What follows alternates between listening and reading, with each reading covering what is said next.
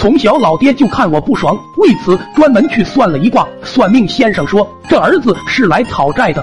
老爹明白了，便决定在我讨债前先挣够本，每天天不亮就拽着我出门放牛、打草、栽秧。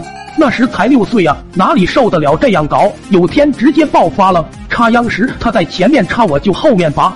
老爹发现，气得三十暴跳，抓起根竹子就打算抽死我。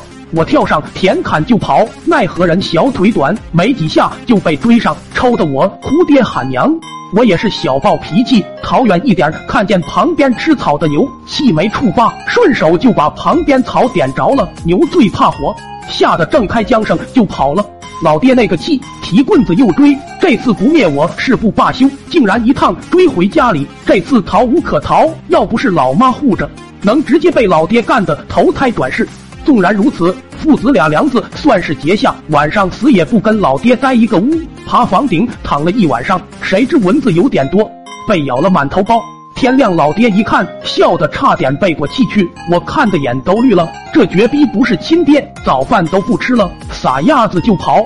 出门就后悔了，肚子饿的呀，想跑邻居幺老爷家偷几根黄瓜。刚到他们家门口，就闻见肉香，鬼使神差的想看看他们家吃的什么。就顺着旁边平房往他们家厨房爬，可那破瓦房实在是质量不好。刚走到他们家厨房上面，瓦都没来得及掀，当场一脚踩空。妖老爷一家被天上突然出现的一条腿吓疯了。妖老爷本就心脏不好，差点没吓得当场过去。妖叔也吓得找了根竹竿，差点没给我多开一个屁股洞。等被他们一家拽下来时，我也吓哭了，抱着妖老爷就喊饿。妖老爷也听得揪心，直骂老爹不是东西，把孩子饿这样，赶快让儿子媳妇儿加副碗筷。那顿饭是记忆中吃的最饱的一次。随着吃饭，我终于知道了为什么老爹不待见我，原来是老妈又怀孕了，据说还是怀的女儿。说到这里，妖老爷不好意思起来，说命就是他算的，讨债的儿子，贴心的女儿，话也是他说的。听到这话，我瞬间觉得饭不香了，带着哭腔问妖老爷：“那我以后还有好日子过吗？”